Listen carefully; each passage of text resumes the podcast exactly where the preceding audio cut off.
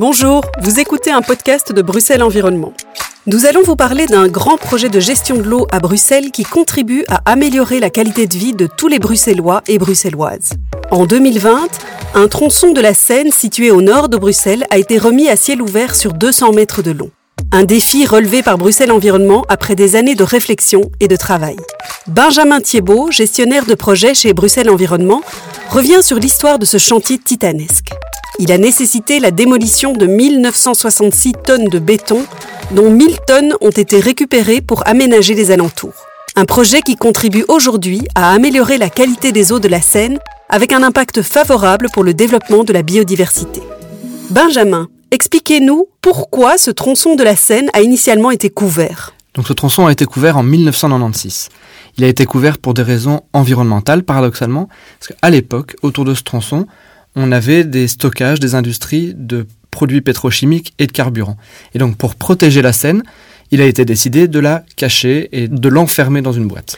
Alors pourquoi Bruxelles Environnement a décidé aujourd'hui d'une remise à ciel ouvert de ce tronçon? Ces industries qui étaient la raison de la couverture de la Seine sont finalement parties dans le courant des années 2000, et donc la raison n'était plus là.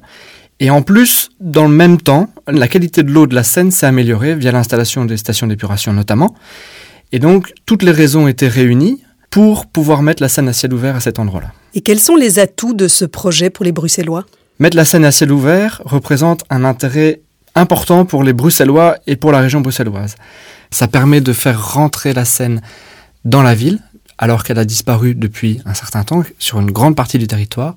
Ça permet aux Bruxellois de profiter de leur cours d'eau, de pouvoir se promener le long de leur cours d'eau, comme on l'a fait le long du boulevard Papsen dans le sud de la région.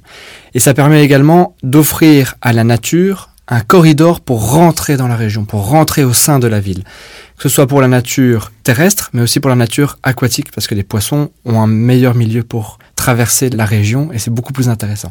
Et ça permet également de lutter contre le phénomène des îlots de chaleur. On en parle de plus en plus.